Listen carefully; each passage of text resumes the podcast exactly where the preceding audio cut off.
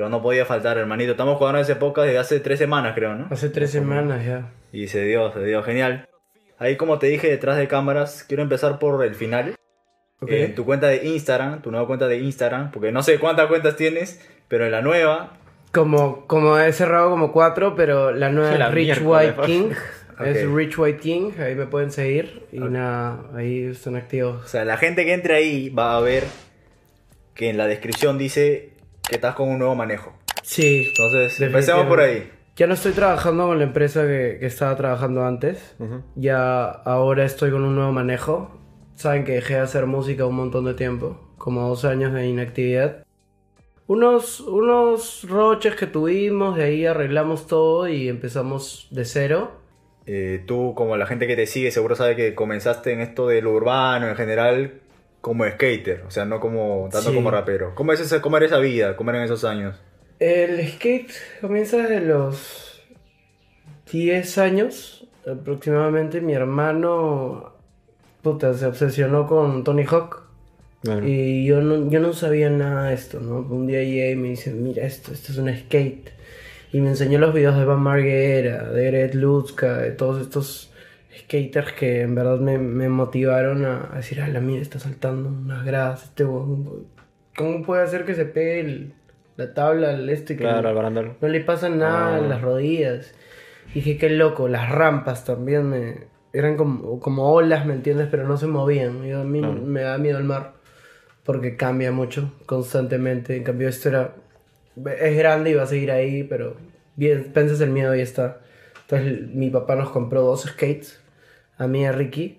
Creo que Ricky montó tres meses. Y se golpeó una vez fuerte y se acabó Se sacó la mierda. sacó la mierda. Y yo seguí montando porque yo so- soy necio, pues, o sea, yo quería darle, Claro. darle, darle. Y mm, monté skate profesionalmente, llegué a montar skate profesionalmente. Mi, Chucha. mi maestro era Josip Yaktayo, que es el entrenador Mm. de la Federación Peruana actualmente, el que entrena a Angelo Caro, Ah, medallista sí. olímpico, a Alonso Sayan. Entonces Josip siempre confi- confió en mí, era como que el mejor de todos los skaters. Y me empezó a entrenar. Mm, Contra todo pronóstico me metió a su marca de tablas, Legend Skateboards, empecé a tener más auspicios y monté skate como 11 años de mi vida, todos los días, sin celular. Otro era Brian Bayak, no como Rich White, sino como Brian Bayak. Y nada, hice cosas bien, bien grandes, ¿no? Creo que soy el primero en Perú que le dio Oli a 20 gradas, a las 20 de San Marcos. Y eso está grabado, yo sí lo tiene ahí. Y, y nada, creo que llegué a un punto en donde si, me quedaba en el skate, creo que iba a ser pro- ya profesionalmente. Entonces ahí tenía que saber si hacer eso, lo que se me había encaminado a hacer, o hacer lo que quería hacer realmente, que siempre fue hacer música. Claro. Pero tenía miedo de como un skater como yo, siendo respetado por todos los skaters que vamos a Bar Hensley y chupamos chelas y estamos rock and roll, nadie Claro. escucha reggaetón, tú hablas de eso, nadie habla de, de nada de eso, o sea, es como que somos otra cosa. Y no, no había ni cómo decirlo. Oh, mira, estoy rapeando ahí. Claro, pues. Tuve que aprender a decir, ya, voy a hacer esto porque es lo que quiero hacer. Ahora valor, pues. Y se dio, se dio rápido. Apenas empecé a sacar música, todo el público del skate me, me apoyó y todos los, los chivolos montaban. No más buena gente que lo que te esperabas. Sí. ¿Qué opinas de Angelo Caro, de todo lo que está logrando? Angelo Caro es un orgullo peruano, es muy amigo mío y nada, Muchacho. hablé con él hace poco, nos íbamos a juntar. Eh, ahorita está de viaje, está entrenando, creo que está en rehabilitación, tuvo una, una lesión. Y nada, orgulloso de que es el mejor skater que existe en, en Perú y que campeonatero del mundo. Gana todo lo que, lo que compite. Él, Chucha. es Angelo Caro. Angelo Caro, Angelo Caro, hermano.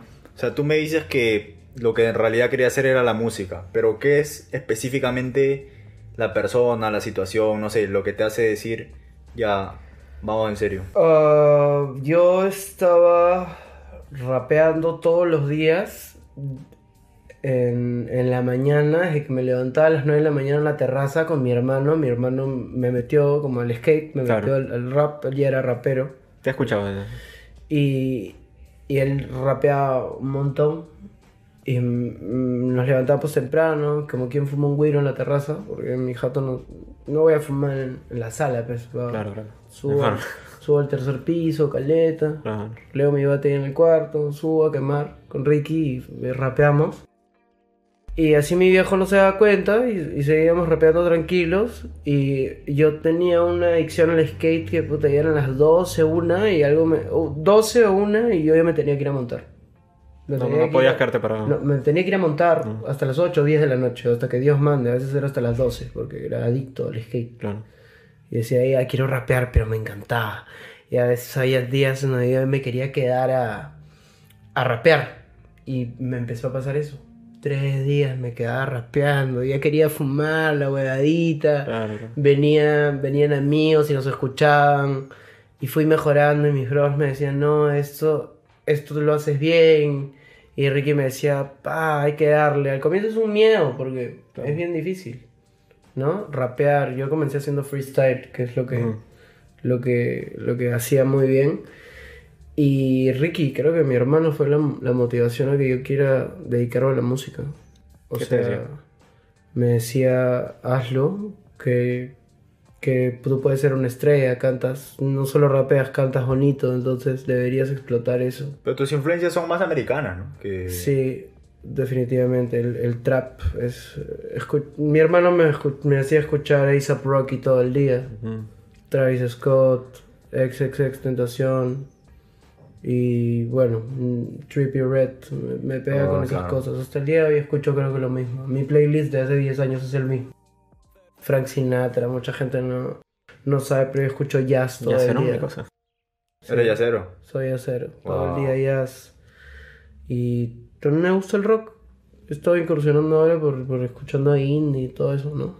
Genial. Me Sí, da la, la vida. movida de indie aquí es... No hay mucho público, pero son, son muy fieles. Son fieles, ¿no? ¿Y cómo llegas a Blackstar? Que ya es donde... Donde al menos el género comienza a saber de ti, ¿no? Blackstar se, se hizo con Coyote. Lo hicimos juntos. Le, leí la, la idea para, para hacer un estudio. Pero inicialmente fue porque él quería apoyarme a que yo creciera como artista, a hacer música. No creo que haya querido sacar nada a cambio porque yo no tenía nada que darle ni que ofrecerle en ese momento. Confío en un chivolo de que 17, 18 años. En... ¿Cómo lo conoces? ¿En tatuaje? Sí, lo conocí por el mundo del tatuaje, por, por una ex que tenía en ese momento, me la presentó. Y él creo que confió en mí. El proyecto se llevó a cabo, hablamos un mes de eso, otro mes estructuramos y a los cuatro meses le dije como que yo estaba viviendo en Miraflores, a- en un departamento a dos cuadras de, de Coyotes y dije, "Oh, yo quiero un estudio acá, nomás a dos cuadras. Como que me dijo, ya, pa, alquiló un Blackstar. Claro. Alquiló el esto y armó, empezó a armar el estudio. Ahí pagó mismo, como, todo. pagó como 15 mil soles para que haga la cabina toda, toda profesional. Todo, mandó a pedir los equipos, Claro. todo. Y así comenzó Blackstar. El comienzo en el piso 6 y de ahí subimos al piso 10. Y sí, fue bien rápido, la verdad, todo, ¿no? Todos los artistas que llegaban a Blackstar en esa época, llegaban, ustedes lo firmaban, ellos se acercaban, ¿cómo era la relación ahí? ¿O era solo de palabra? Todo el mundo quería estar en Blackstar, todo el mundo quería ser Blackstar. Eh, éramos las estrellas negras, eh, representábamos lo que estaba como que mal en la calle, el trap, ¿no? Las, las- todo, todo esto que es el trap, ¿no? Tú sabes que es el trap, armas, Ah. drogas, sexo. Lo clásico. Trap. La trampa, ¿me entiendes? El juego de la trampa. El autotune que te hace Claro. cantar mejor ya ni tienes que cantar, solo rapear, flowsear, ¿no? Y crear toda la estructura musical.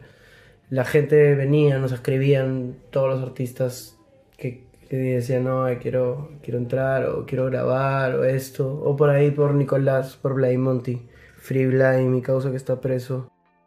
Este, él tiene contacto ya en la escena hace tiempo, conoce bastantes y él me conectaba con los artistas, ¿no? Venían a grabar. Incluso hay un montón de temas que se grabaron con un montón de artistas que yo nunca saqué.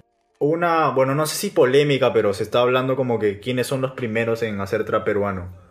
Eh, Incas Mob 2017. inicia 2016, 17. Por ahí, 16, 17. ¿Cuándo empiezas tú? Incas Mob ya hacía trap cuando yo, cuando yo salí. Eh, ya había una, una canción. mm, Tírame al phone, uno, una, algo de los así. primeros. Sí. Eh, ellos ya hacían trap, si no me equivoco. Eh, John Avi y yo. Yo fui uno de los primeros en, en hacer trap. Flaco Dog, es, muchos no lo saben, pero fue de los primeros en, Claro. en- en hacer trap. Porque él hacía trap. Eh, sí, puedo decir que fui uno de de los primeros con Navy, con Incas Mop obviamente está, está atrás. Yo, yo ya sabía más o menos quién eran, por el tono que creo que era su manager en esa época. Sí. Y nada, pues yo tenía amigos skaters ahí que, que lo conocían, el tono de toda la vida, de Miraflores. Pero sí, de, de hecho que Incas Mop debe ser de los, los primeros que hicieron trap en Perú. ¿Te consideras el rey del trap peruano? Bueno, así me dicen. Y supongo que, que si me dicen eso es por algo, ¿no? Es, es algo que, que se volvió al comienzo, me lo decían y yo no, porque no soy Anuel, no soy... Claro. pero rey del trap, me decían rey del trap, yo no soy el rey del trap. Entonces ya por último soy el rey del trap peruano, ¿no? Porque, o sea... Segmentar más. pe. Y, y ahí dije ya, y empecé a decirlo en, en las canciones. Rich White al comienzo era la promesa del trap, la promesa del trap, como que qué va a hacer este, este chivolo, ahora cuál es la nueva jugada, ¿no?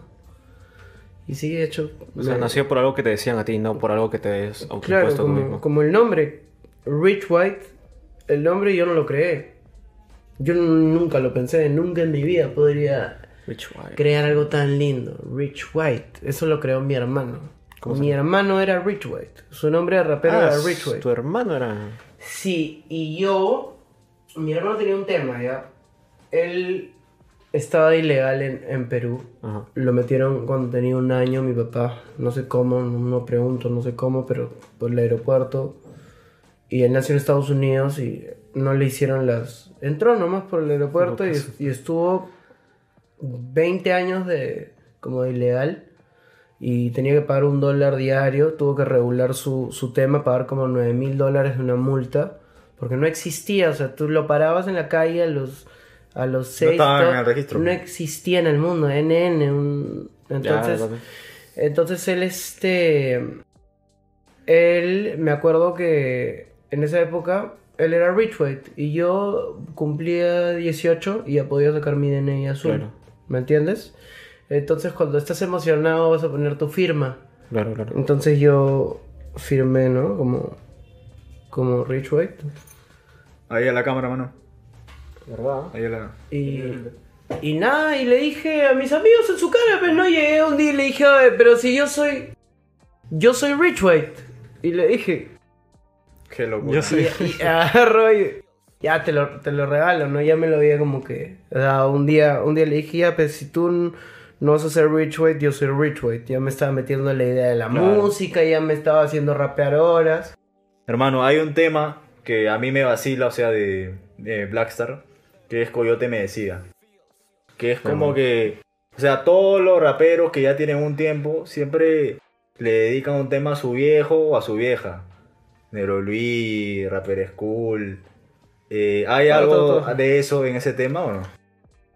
¿Sabes qué? Coyote me decía es, es como el- un- una dedicatoria, ¿no? Es un agradecimiento a, a todo, todos los años que me aguantó de verdad como, como persona, no como artista.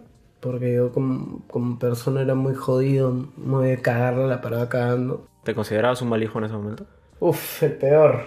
Y, y Coyote siempre asumiendo la, la imagen paterna, ¿no? Y estando Mm. ahí apechándome y también sacándome de tanta hueva, tanto lío que me metía que no sé, no sé cómo creaba tanto. Eh, en un momento dije, tengo que hacer algo para que él sepa que yo, yo en verdad lo considero, ¿no? Que es, y es un himno, es, hice... Coyote me decía, es como la gente lo escucha, ¿me entiendes? Es, es calle, es, es algo que, que le pertenece a la calle. Y lo grabamos en Surquillo, donde, de donde él es, ¿me entiendes? Claro. Y el tema, obviamente saben de dónde salió. De, de mi papá decía de Murder. Mm. eh, escuché esa canción de Murder y me gustó. Y de ahí es cuando dicen, no, Rich White agarra tu canción y le cambia el coro y, y la sube a Spotify y, la- y la pega, ¿me entiendes? Y es, es, un mate, es un mate de risa, de verdad, este, que, esa, que esa canción sea realidad, porque yo ya la tenía, de hecho, en visión. Decía, en algún momento voy a hacerle una canción, pero no sabía ni qué coro iba a hacer, ni cómo, ni cuándo, ni si le iba a gustar a la gente. No. Creo que se dio solo todo eso. ¿Y el junte con CRO cómo se dio? El junte con CRO se dio naturalmente cuando eh, Blackstar, la empresa, trajo a, a CRO para hacer conciertos en Lima. Entonces lo trajimos para unas fechas. Y puta, normal, sin presión. Estábamos bebeando en el estudio, fumando, jodiendo, tomando. Y yo había grabado una canción que se llamaba Muerto en Vida. Yo ya me había tatuado acá. Muerto en Vida. Sí, sí. No había nada de esto, solo las letritas. Ok. Eh, Estaba más limpio. ¿no? O sea, cero en el pecho, era el único Ah. tatuaje que. Ah, Y. chucha. y, y ya decía, ya, tengo muerto en vida esta canción. Yo la quería hacer porque ya me lo había tatuado. Y a un, un rock, era un rock. Ajá. Incursioné en el rock porque no, no hacía rock, había hecho trap, trap, trap, trap, trap, trap. Me hice el rey del trap porque no soy un artista voluble que saca cumbia, bachata, como todos estos artistas que sacan todo. Claro. Sí. Yo solo hacía trap, solo sacaba trap, entonces era fácil reconocer que él hace trap y nada más. Claro. Me decía, tenía gente del costado que me decía, sigue tu línea y marca tu línea, marca, marca la diferencia, ¿no? No, de ahí vas a, vas a hacer más géneros. Y estamos en el estudio y yo estábamos con Kalem, me acuerdo que Kalem grabó esa canción. Eh, Kalem puso la canción a, a todo volumen en el estudio, como por joder, pero no. Le dije, ponla. Ya, ya éramos causas, no le había hablado nada de música. Él, él me había dicho como, vamos al, al estudio, pues no, a hacer algo, como quería divertir, o sea, él- a Cerreo le encanta hacer música. Claro. No, se si nota, se nota. llega a un, a un lugar o un país, él, él quiere ir a un estudio. Claro. Es el artista que quiere ir a un estudio, quiere rapear y quiere, quiere hacer algo. Dejar su huellita, pues, ¿no? Obvio. Y, y no creo que tuvimos ningún problema en colaborar porque hubo bastante química. Nos hicimos amigos así muy rápido. Entonces, este, nada, con Gonzalo, que es su, su manager, eh, también una, una vibra altísima, alto tipo, en verdad. Y siempre tienes que ver que el manager, el manejo, acepte todo, porque al final tú eres amigo de, del artista, pero su manager tú le llegas al pincho y Claro. esa va- no va a tocar la luz nunca, no importa lo que hagas. Y eh, Gonzalo, no sé, mm, confió en mí, escuchó el tema, se reó y me dijo, él, hago que me monto ahí. Él me dijo, me monto ahí a- al tema porque le gustó, fue y lo escuchó y, y así salió muerto en vida, alucina, qué bestia, entró 10 minutos, hizo un chanteo increíble. O sea, lo hizo todo en 10 minutos. En 10 minutos, con un sentimiento. Qué bestia, tú puedes ver los comentarios y dices, mira esa letra, o sea, cómo digo, en 10 minutos entró y lo hizo, verdad. Dije, creo que... O sea, lo estaba subestimando. Pensé que se iba a demorar un poquito más, man, ya, pero Mm, no, no, que es normal. ¿no? Que es- 10 minutos. Claro, es una barbaridad. es una- Por ahí nos han dicho que hay más temas con CRO. Sí, se grabaron tres más. Y de todos los tres quedó uno. Que yo tengo uno masterizado y lo tengo ahí guardado. ¿Y los otros dos por qué no quedaron? Los otros porque no nos gustaron tanto. Están ahí. Se podría hacer algo, magia. Tú sabes que ahora se puede hacer magia con los productores, Sí, sí. pero no es la misma intención. Forzar sería. Dos salieron bien. Claro. Y si dos salieron bien, bien, nosotros... Ya, pues. y los. Y por ahí, ¿qué has aprendido de los argentinos? Porque yo he escuchado Batman también. Y ahí como que, no sé, mano, siento algunas referencias a Duki, tal vez. No solo porque el weón tiene lo- los murciélagos, ¿no? Pero hay algo que hayas aprendido. Porque el trap argentino, no sé, viene antes que peruano, ¿no? ¿Sabes, ¿sabes qué es lo, lo loco? Que yo hacía trap peruano pensando que, que, o sea, que así era el trap peruano. O sea, te hacía, direct- hacía trap argentino. O sea, como Claro. que se parecía al argentino pensando que eso era el, el trap peruano porque yo lo, yo lo hacía así. Como yo, yo decía, soy el rey del trap, entonces yo puedo hacer esto y yo escuchaba, sí escuchaba a Duki, sí me gustaba un montón Duki, pero yo nunca había escuchado CRO, no escuchaba CRO, no me gustaba mucho el argentino, como tú dices, escuchaba trap, ASAP Rocky o esas cosas, y, y no sé, la influencia que, que tengo en esas canciones, no sé si sea argentino, pero la gente me dice eso y, yo pensé que eso era perucho neto, o sea, que, que era lo, que- lo que O sea, tú estabas un poco adelantado porque estabas haciendo en paralelo a lo que ellos hacían con... Sa- ¿Sabes? Eso es, Es que si tu influencia son los americanos. eso es lo que me... Yo tuve la oportunidad de, de enseñarle una canción a, a Norik en el estudio en Blackstar y me dijo, eso está adelantado mucho, mucho tiempo, eso no, no va a funcionar, ¿me entiendes? Y, y es verdad, porque hay muchas cosas que yo nunca, nunca saqué porque eran sonidos muy extraños. Era, Batman era algo muy difícil. Claro. Eran, era raro, tenía autotune. Hay partes que, que la mezcla no se tiene que entender y que se entendía y le decía, oye, pero métele el pitch y que no se entienda y que, que salga en radio radial. Y, Claro, y claro. me decía Moni y me decía, pero ¿por qué? Y yo no. Y el video también son un montón de tomas. Una grabación de como seis meses en donde la tengo la- las cejas este rapadas, de la nada tengo el pelo de otro color, me salgo afeitando, salgo modelando, Raro. todo, todo como que, un, un montón de cosas, ¿no? Y el video, un día Mone agarra y me dice, yo le digo a- al viejo, a Coyote, vamos a sacar a Batman, se le, se le- se le enseño y al viejo no le gustó. Dijo, esa es horrible, eso no va a salir, eso no... Y yo me interpuse y con Moni la soltamos nomás, ¿no? Y a la gente le gustó, o sea, bastante. Fue como. Ahí fue más aceptación porque hace tiempo que no sacaba algo que, que funcionaba orgánico. Orgánico me refiero 100 mil, 120 mil vistas Ah, de 100 para arriba. de, de, de lo que pasaba realmente en dos semanas, una semana sin saber cómo usar Google Ads. O sea, Claro, claro. de verdad, soltabas el tema y se hacía viral porque se hacía viral. Porque ya estaba sonando en la calle. ¿Me entiendes? No, no lo que hacen ahora de comprar vistas y que... Claro, claro. Perdóname, pero un millón de vistas en, en un mes o dos meses no seas pendejo. Está yuca. O sea. ¿cuánta plata estás metiendo en Google Ads? ¿Tres mil soles? ya. Tú sabes todos los precios de, de la compra. Yo sé todo, hermano. Desde, desde seguidores en Instagram hasta, hasta lo de Spotify, hasta cómo... Conozco eso. ¿Cómo reconocemos a los fakes? A los que, a los que compran. Yo en verdad no tengo, no tengo nada contra eso, porque es parte del negocio, es necesario, cuando estás en un cierto punto es respetable y se las doy. En verdad, yo, yo de verdad que no puedo, yo no diría nada de eso, porque lo aprendí a ver más como, como lo que ya cae por el tiempo, ¿no? Lo que ya has hecho, ya has caminado, y si no te lo está dando la gente porque no hay apoyo en este país, lo tienes que tener de algún modo. O sea, ¿crees tú que es necesario? Es. Es necesario, porque afuera al, al muchacho lo están escuchando. Lo están escuchando. Pero en Perú no lo apoyan. Pero lo están escuchando. Tiene que tener ese reconocimiento. Va. Si no- hay un. Hay si no, una nadie foto- va a confiar, No, hay que- claro, claro. Sí, porque igual los artistas grandes siempre le meten su campaña, ¿no? todo es Aparte una del- fórmula. En las campañas, en, en todo hay ayudín. En todo, en la vida. Cuando sales a tomar la discoteca hay ayudín. O sea, en todos lados. Y está bien, es respetable. Es un- una estrategia de quién es el, el mejor y quién no, ¿no? Claro.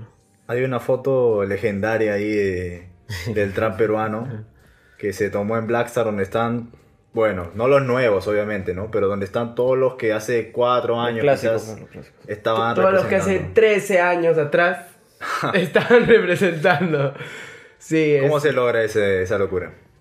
eso se logra por medio de Blackstar, la empresa, idea de Renato, Free Renato, este, idea de Renato, idea de, de Coyote, de, de Vladi, y si no recuerdo Slowtrack que es el que hace posible ese junte. Cuando Slowtrack estaba en Blackstar, él, es el que unió y amó a todos. Y se pudo, se pudo hacer, o sea, ver a, a Strom, Black Son Infame, Gene, Yanis, to- todos los que, y más, o sea, eh, juntos en esa foto se iba a hacer, si es que eso se, se llegaba a hacer, En ese entonces, ese junto, te aseguro que hace rato No, hubiéramos eso habrá sido estado... una barbaridad. Hace rato hubiéramos estado todos afuera. ¿Cuál era el objetivo de la reunión? Hacer un tema. Un tumbando el club peruano. claro. Creo que Slow iba a ser la, la cara. Yo creo que por eso la gente no quiso. No se le quisieron dar al el primero que iba a salir, el que tenía la oportunidad.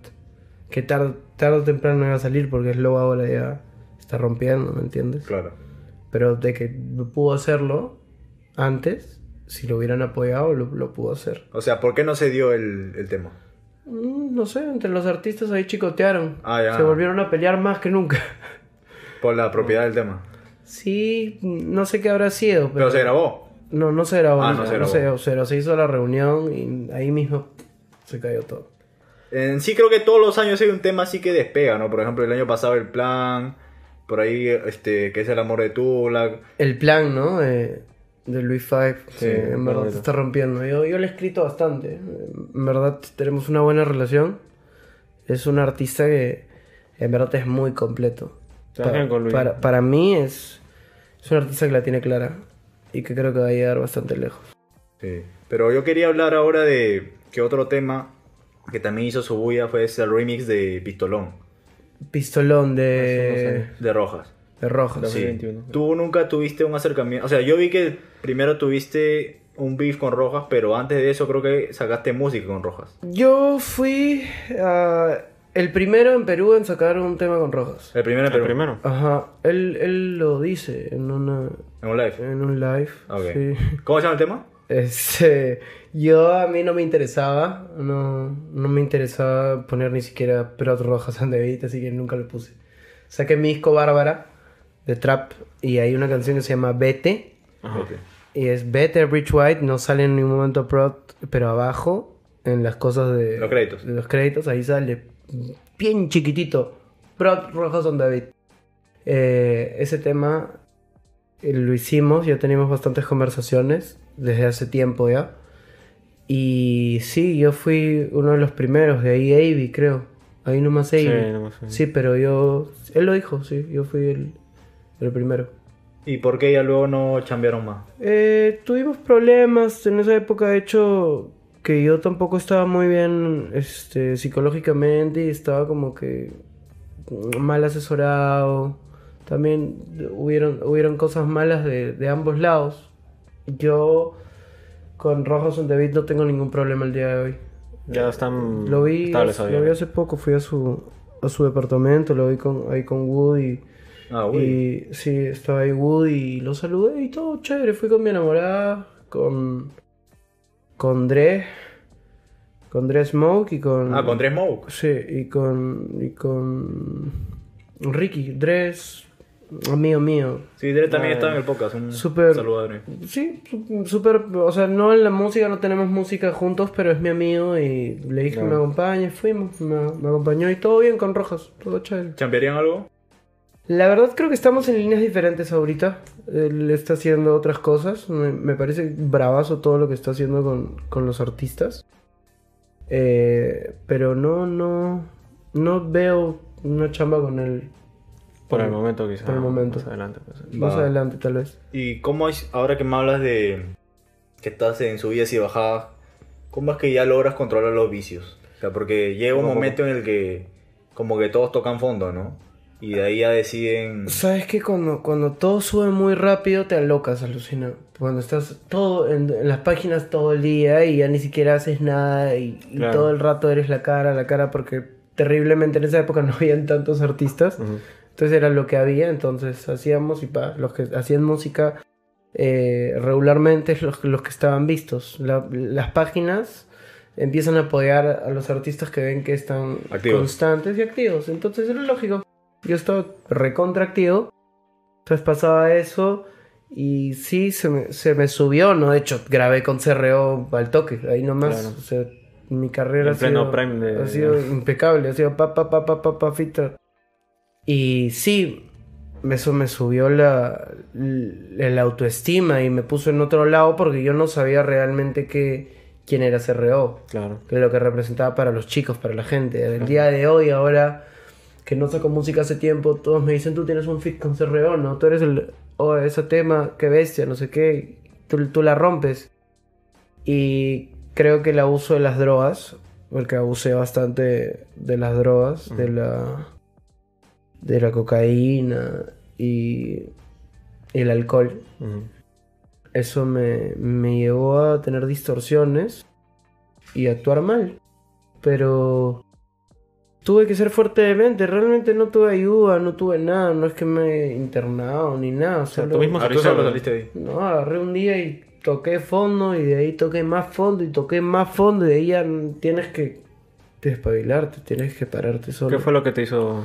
Despertar. Despertar a mis fanáticos cuando vi que estaba perdiendo todo, cuando vi que la gente se estaba olvidando de mí, Mm. cuando vi que estaban diciendo eres muy talentoso, pero te drogas todo el día, estás desperdiciando todo. Y la clásica, que, que estás que la rompes, pero también estás que rompes tu cerebro, ¿no? Con, Claro.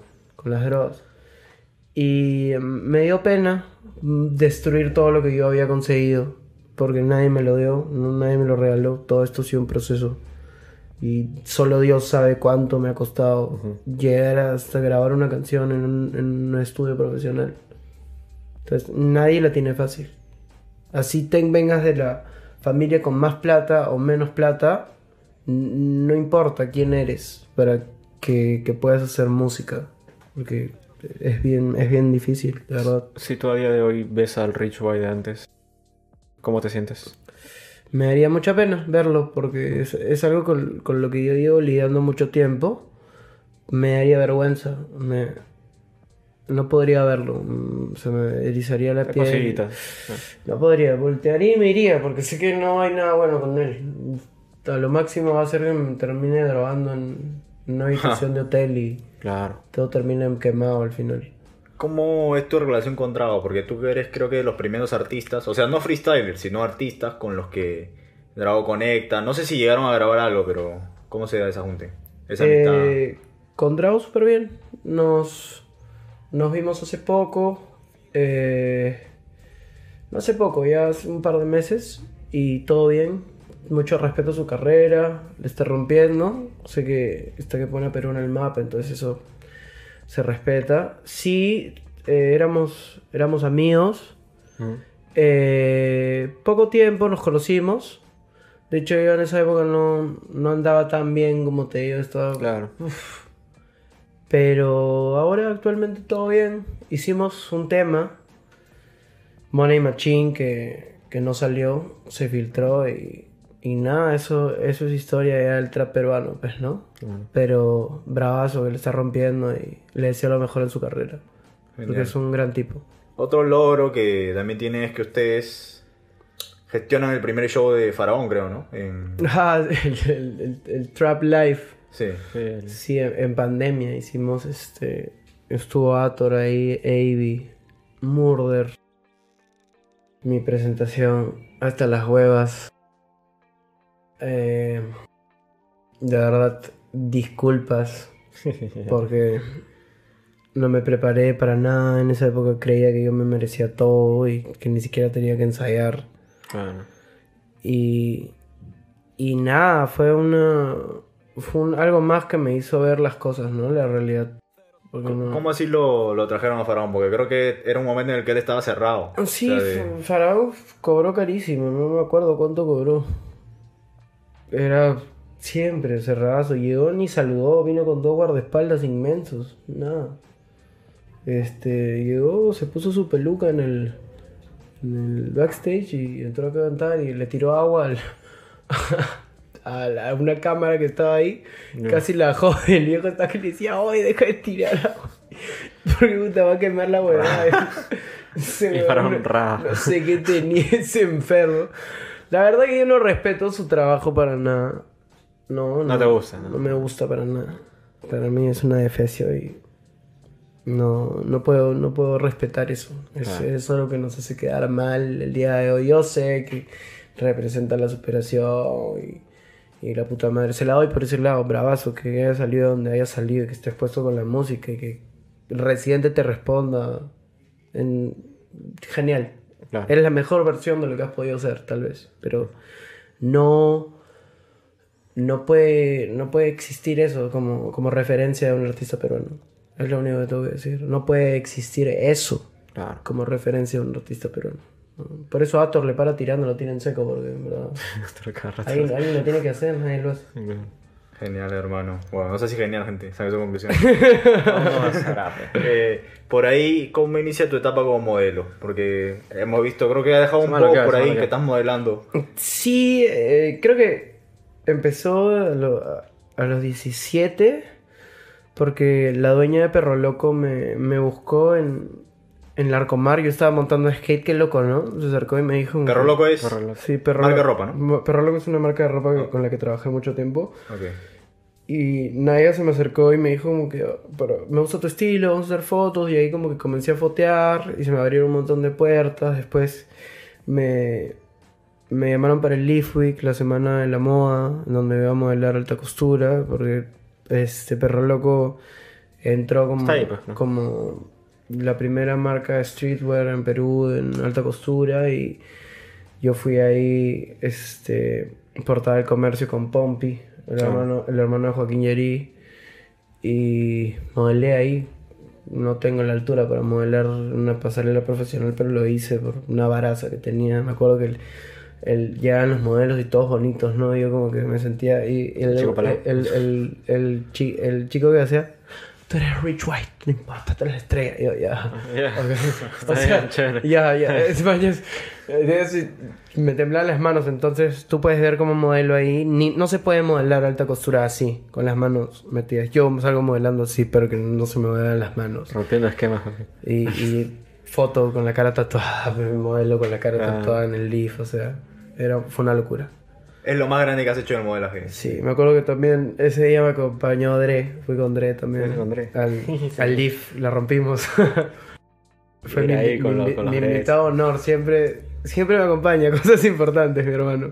¿Por qué es que decides salir de Blackstar? Al menos de la, de la No, música. no es que no es que decido salir de Blackstar, es que pasaron un montón de cosas, Ujú.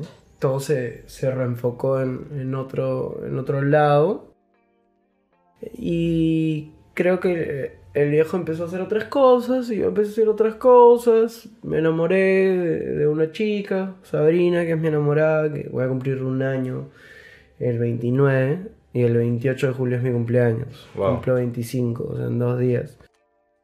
Y, y el 29 es mi el año, o sea, imagínate, esta fecha. Clavadito todo. todo clavadito.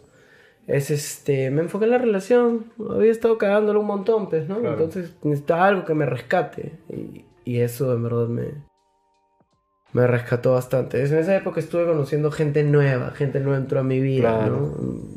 ¿no? Entró uno de mis mejores amigos, que es Juanjo. Que, que de la nada entró a unos meses y ya éramos así todo el tiempo. Se estaba yendo gente, entraba nueva gente a mi vida.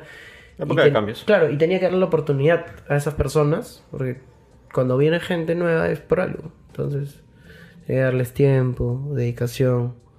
Y ya, pues, eso, eso es, me, me abrió un rato. Ahora yo y Coyote estamos increíbles. La verdad, nunca nos peleamos. Somos una familia. Blackstar no es un, un save, es, un, es un- una, una gang. O sea, es, somos una familia. Por eso es que y yo tenemos tatuado Blackstar acá en la cabeza, en el mismo lado. solo a mí no se me Ah, nota no, porque no, ya no no. me rapo el pelo. Si me rapo parezco Mara. porque tengo todos los lados tatuados, ¿no? Claro. Claro. Por ahí en otro podcast dijiste que querías hacerle un álbum a tu madre. Eh, eso sigue en pie, se hizo. Se hizo, fue bárbara, fue mi primer, mi primer álbum. El- la canción a muchos artistas, a muchas personas les gusta, me, me felicitaron por el mensaje, ¿no? Ese disco lo hizo La Rana. Mm, Me acuerdo mi primer rana. álbum lo hizo La Rana. Este. Y tengo una canción más preparada para, para ella. Yo. Yo estoy ahorita trabajando en nueva música. Pero sí, sí se hizo y creo que fue cuando mi mamá recién había muerto. Porque mi mamá muere cuando yo tenía 18 y el disco yo lo saqué a los 19 por ahí.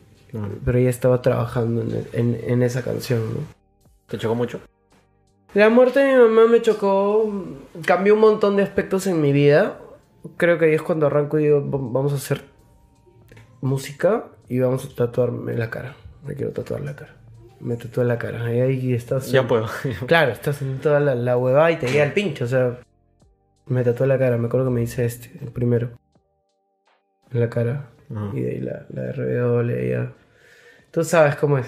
Después de La uno cara ya- de golpe, claro. Uf, olvídate. ¿Y tu propuesta ahora que con la nueva firma sigue siendo trap o Eh, yo creo que siempre voy a hacer trap porque es algo que, que yo amo. Me gusta, me, me hace sentir feliz escuchar trap en la mañana, ese, ese, ese ritmo, el, el beat, cómo Claro. cae, cómo lo esperas. Hi-hats. A mí me, me completa, me hace, me da una sensación como de éxtasis, eh, que es casi como lo que me daban las drogas. Y Pero con música. pero con música y es totalmente bueno, lo recomiendo. Y sí, voy a hacer trap, creo que toda mi vida voy a hacer trap, pero estoy viniendo con una nueva canción que es Skinnies Rotos. Así se llama la nueva canción que voy a soltar. Skinnies Rotos. La- el videoclip me lo acaban de entregar hoy día. Me lo acaba de hacer Money Kush, que es Ah. el que hizo Batman. Claro? El que hi- hizo el video de CRO. claro. el que hace mis, mis mejores trabajos, con los que soy rich, cuando dirijo, cuando soy yo. claro. Nos juntamos de nuevo después de tiempo, él está en España. Le dije las ideas, conectamos y hemos hecho skinnies rotos. El videoclip me lo entregan hoy día, el master ya está hecho. Ya me lo entregó Mario. Lo vamos a soltar el siguiente mes. Bien. Vamos, Ah, voy a ver el plan de, de marketing todo este mes. Quiero pegar este, un montón de pósters en tamaño grande míos, así, en la mejor calidad por todo Lima. ¿Acaso? Eh, de skinnies rotos, claro. Y quiero darle una muy, muy buena publicidad ya con el trabajo que tengo con, con Mario, que tenemos la radio, el, tre- el tema va a estar en la radio. ¿Qué es trap? Que el, el rock, es un rock, Ah, rock, rock, es un rock. trap como Rock trap. la que les gustó ese reo, Ya, va, es va, esa línea va, de nuevo para relanzarme. Está funcionando Y- bien esa línea. ¿no? Y nada, ya entró a la radio, no sé qué radios ha entrado, ya Mario ya vio eso, va a estar en la radio, en, en un montón de radios. Y antes de que salga, no debería decir eso, pero ya está. Y vamos a ponerlo en todos lados, en, en todo, todos los periódicos posibles, todas las noticias, todo. Quiero, quiero hacer el relanzamiento a lo grande porque he estado muy inactivo y, y mis fans en verdad me han escrito bastante siempre. Me dicen qué pasó, por qué dejaste la música, pero yo no la he dejado. Estaba arreglando mi, mi vida personal No, no. Para poder continuar con esto que es demasiado difícil, que es una carga horrible. Tanto ser Brian, mi- mm, la persona que soy yo como ser humano, y el artista Rich White, que es completamente diferente. Claro. Se viste, habla y camina diferente a mí, es como si fuera otra personalidad. Entonces, tener esos dos en un solo cuerpo es bien, bien difícil. Algunos juntes por ahí que vengan para tu carrera. Hemos visto que subiste un- una foto de que te empezó a seguir. Eh, no, nada confirmado, pero yo también lo empecé a seguir a él. El, el artista Tag Black para mí la, la rompe. La rompe. Y. Y sería bravazo, ¿no? Si, si podríamos hacer algo. Pero no se ha hablado. Igual yo le, le deseo siempre toda la, la buena. Siempre escucho su música. Ayer subí una historia escuchando una canción suya que es, que es El Amor, esa que tiene Sí, con, sí. con M2H. Ahí me compartió. Cae. La puta madre. Y nada, también chévere. Sé que su, su manager, King Nitro, Sí. era mi, mi primer manager. Ah. Entonces, bravazo también. Saludos a Daniel, que es mi, mi causa. Me enseñó bastante del, de la industria, ¿no? A mí y a Ricky. con, con él comencé yo mi, mi carrera musical. Por ahí también lo hemos visto con Ator, creo, ¿no? Con, Con, con, Avey. con Nator iba. He hablado para sacar un tema. Ah, ya. Este. Nada, estoy esperando que, que, que, que tire, que indique, ¿no? Porque íbamos a soltar algo, algo pendiente, ¿no? Mira, ajeno a que se están tirando por todos lados. Yo sé que el hombre para metido en polémica. Claro. Eh, yo ya tenía algo planeado con él desde hace años, entonces es algo que vamos a sacar, porque él estuvo en Batman Remix. Sí. El Ator estuvo en, con John Casa. Y de hecho también queríamos desde ahí hacer algo, algo juntos. Los dos. los dos. Sí, se va a hacer en algún momento. Todo bien con él. La verdad me, me estoy llevando bien con todos los artistas. No, ya no quiero tener problemas con nadie. Porque creo que estamos para sumar Claro. Y ya no, ya no estoy con la mentalidad de hace unos años. Más An- también. Antes venían y me, me decían para grabar, para esto, yo ni escuchaba, yo solo... No entraba ni siquiera el, Claro. el esto, no, no estaba abierto a nada ni siquiera. Ahora es, es diferente, ahora ya tengo otra mentalidad.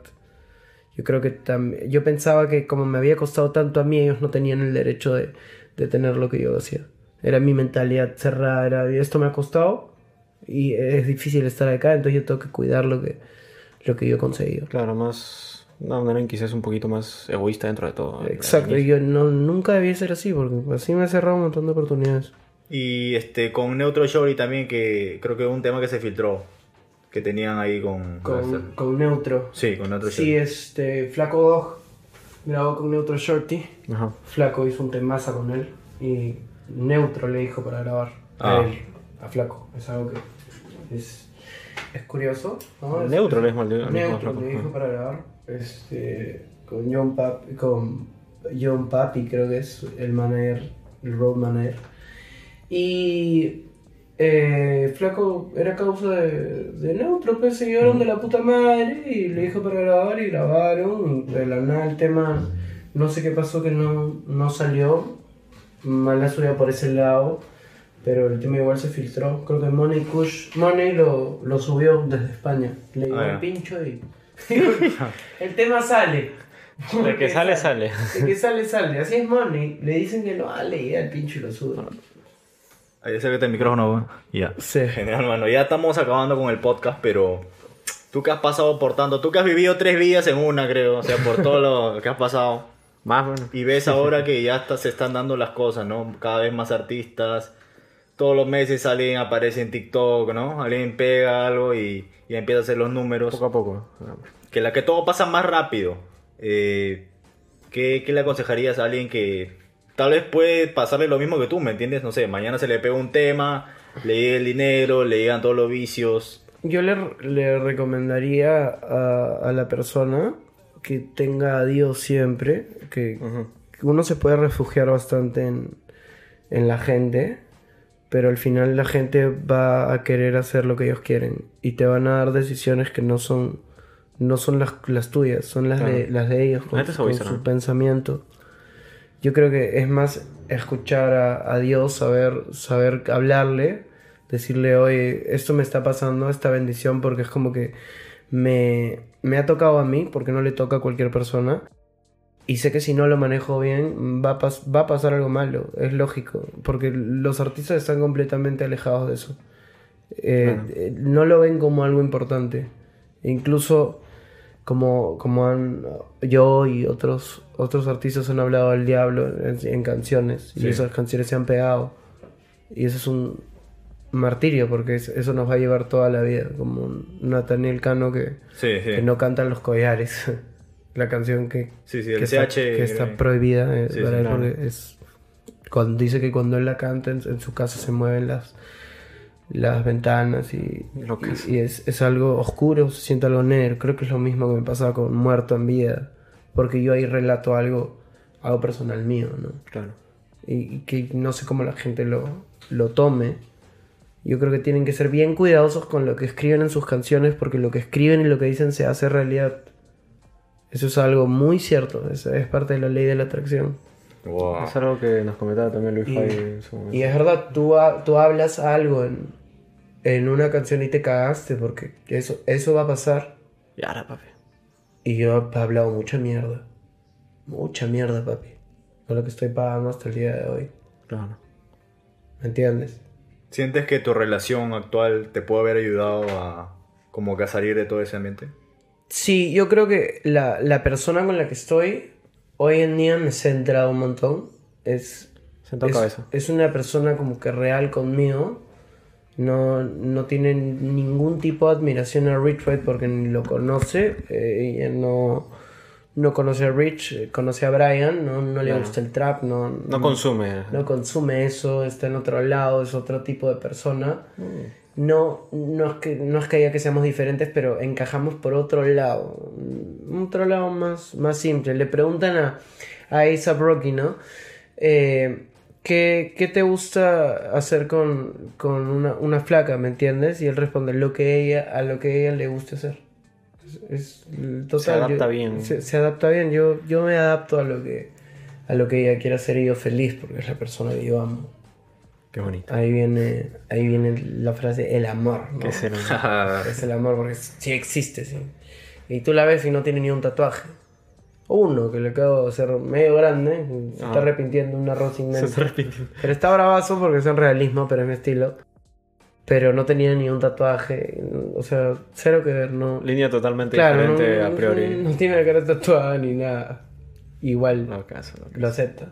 ¿Te ves formando una familia así en un futuro? o- Sí, o sea, me dice como que, que sí, que quiere y sería chévere, pero hay que, hay que trabajar en, en- en la música ahorita. La prioridad es más que expandir la familia, expandir el dinero. Claro, ya llegará, ya La llegará. fama y todo, todo, ¿no? Porque es, es algo necesario, tener, tener espectadores, tener esas personas que consuman el producto. Sé que suena egoísta, es como...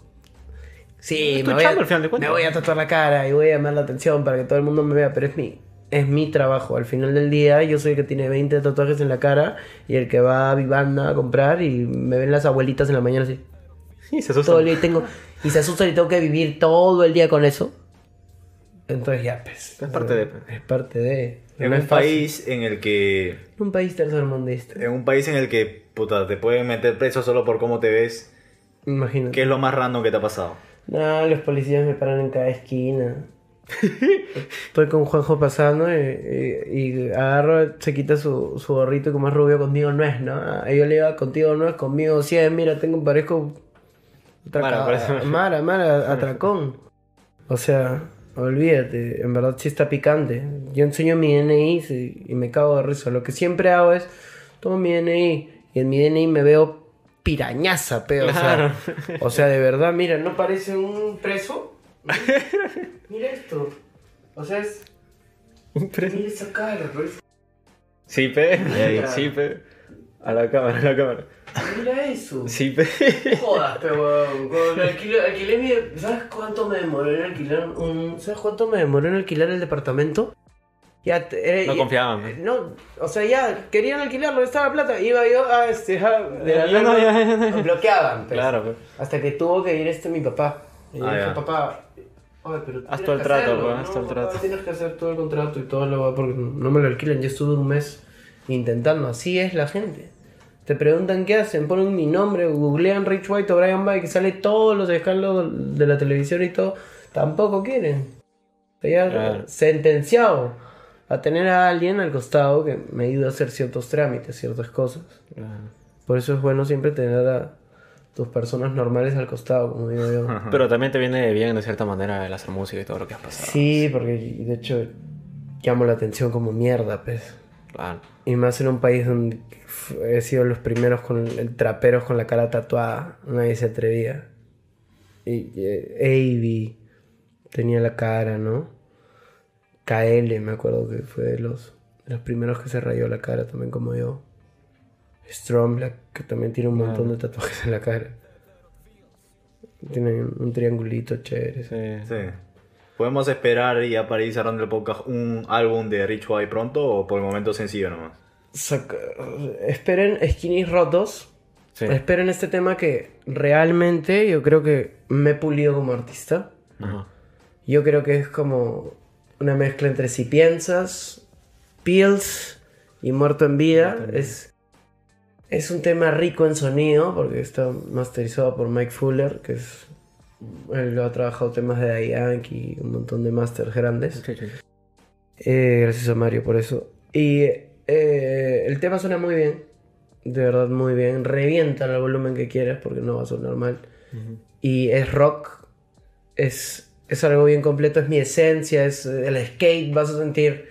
Eso no lo puede hacer alguien que no ha montado skate. Claro. Que, que no sabe hacer flip 360 lip slate. ¿Me entiendes? A un tubo. O sea, tienes que, que haber vivido eso eh, para, para sentirlo. Creo que los skaters, tanto como los raperos y tanto como la gente normal, porque recuerden que este es un tema mainstream, es para Claro, claro. tiene- ya para todo el mundo. No estoy atacando el, el trap porque me he salido de ahí bravazo que lo dominen ellos. Yo no estoy, no quiero eso. Yo lo que quiero es todo, las personas normales, cualquier la abuelita, el, el- el- el chico, el, el esto y que todos puedan escuchar la música. Claro. Por eso es que estamos apuntando a las radios Mm. para que sea digerible. Y no habla ninguna lisura, si quieren saber eso, no. Ninguna lisura. Y la historia es sobre una chica de, con la que me enamoro y ella muere. Y, y le digo que, que la veré en el cielo, ¿entiendes? Más amor. Es como amor y pierdes a alguien. Claro. Y si viene Skinny Rotos y hay un reggaetón. Después del rock. ¿Reggaetón? Sí, después del rock viene un, un reggaetón que voy a grabar el videoclip con Paul Díaz. Que he visto que ahí que el, el muchacho está que la rompe. Sí. Ya hablé con él. Estoy viendo ahí cómo dirigir el, el video. Yo dirijo mis videos, yo, yo dirijo mis cosas. Compongo bastante. Pero también estoy abierto cuando no quiero componer, veo Claro. letras. Me pasan cinco letras y las cinco las mezclo. Y no, soy abierto al, al arte. Para mí esto es como... Es, es trap. Es, Claro. es- es- es hacer, hacer música. Y no hay una regla como cómo hacer música. Si tengas un mega equipo, o seas tú solo. Claro. Y nada. Genial, hermano. Bueno, un gustazo tenerte acá. Vamos a esperar el lanzamiento. Ahí invita a los seguidores de Métrica a que estén activos. Los invito a Métrica Latina a que sigan este podcast. Es un podcast. Claro. Es un, todo Podcast. podcast. es un podcast. Pronto medio de comunicación, pero Pero- podcast. Ya es como un medio de comunicación porque en verdad yo estoy Somos anunciando los lanzamientos. Me siento acá en. ¿Me entiendes? Y el lugar en verdad está bravazo. Eh, desde que vienes a Miraflores, la zona y, y cómo te tratan es es súper profesional. Bonito, Me parece súper súper chévere. Una buena química entre, entre ustedes. Gracias. Y, y- y con, con ustedes yo no, no soy tan abierto. Pero yo me, desde que pisé el lugar sentí una, una vibra bonita y creo que les va, les va a servir para abrir a, a- a abrir a todos los artistas que se quieran abrir y envolver con sus historias, ¿no? En verdad, felicitaciones a Métrica Latina. Yo que tengo tiempo en, en el trap y no había visto un, un programa así. Chévere por el apoyo, gente, los quiero. Nos vemos, gente. Chao, gentita.